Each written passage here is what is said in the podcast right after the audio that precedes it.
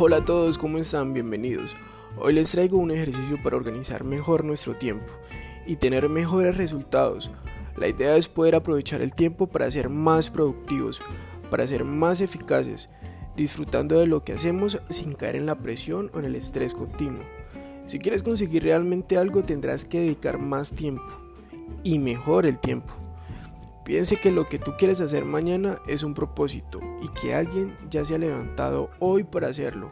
Así que vamos, ponte las pilas. Empecemos con la planificación. Primero que todo, vamos a conseguir una hoja y un esfero. sí, una hoja y un esfero. No nos garantiza el éxito, pero sí nos hace a la larga más efectivos.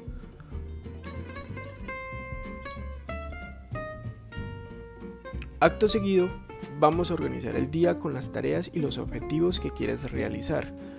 Para eso es fundamental clasificar los días de la semana y vamos a describir las cosas que nos gusta hacer. ¿Cuándo lo vamos a hacer? ¿Qué compromisos tenemos para realizar? Te va a ayudar a sacar el máximo partido, créeme y les aconsejo que lo que hagamos al final de la jornada diaria, porque así nos vamos a dormir muchísimo más relajados y con todo planificado por prioridad de ejecución. Pero, ¿cuáles son los beneficios de hacer el ejercicio de manera constante? Pues bien, crear hábitos que nos ayudarán a ser más eficaces si cogemos el compromiso y somos constantes con aquello que queremos. Un ejemplo de esto sería que muchas veces con el trajín del día no tenemos tiempo para hacer ejercicio físico y hasta nos da pereza. Y si tenemos voluntad, dispondremos por ahí de 10 minutos. Pero 10 minutos no nos va a servir para nada, decimos. Pues falso.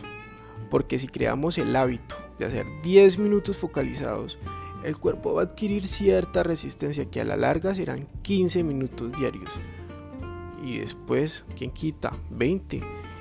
Y así hasta que su cuerpo esté sano y se vea mejor.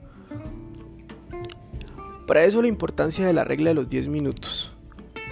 Muchas veces se trata de no posponer ninguna tarea que nos lleve más de 10 minutos. La que sea, tienes que hacerla en el momento porque si no lo vamos a ir arrastrando y arrastrando durante todo el día. Luego se nos va a crear una sensación de resignación o estrés y no nos ayudará a ser más efectivos.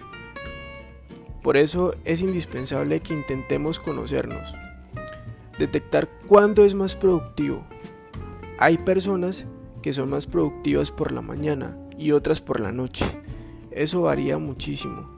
Entonces intente descubrir cuando está más inspirado, cuando va a poder tener más atención en algo y deje las tareas que requieran mucha atención para esos momentos. Bueno, ahora esta lista dentro del día vamos a asignar una hora para ejecutarlas y también un tiempo de ejecución. Es importante que coja un poquito de conciencia en cuanto tarda en hacer las cosas porque eso ayudará a tener una planificación mucho más real y mucho más efectiva. Pues bien muchachos, cabe destacar que es importante controlar las emociones porque siendo realistas vamos a tener momentos que no nos va a gustar. Las cosas se van a complicar. No todo va a salir como nosotros pensábamos y seguramente tendremos que controlar esos nervios y esos momentos de tensión. Ahora, después de tener una preferencia, una tarea, un día y una hora, vamos a identificar todo aquello que nos pueda robar el tiempo, que no nos aporta nada y nos aleje del objetivo. Chicos, atrevámonos a tomar decisiones sin quedarnos atascados por medio del fracaso. No decidir puede llegar a ser un error. Puedes tomar buenas decisiones ese es el mejor plan.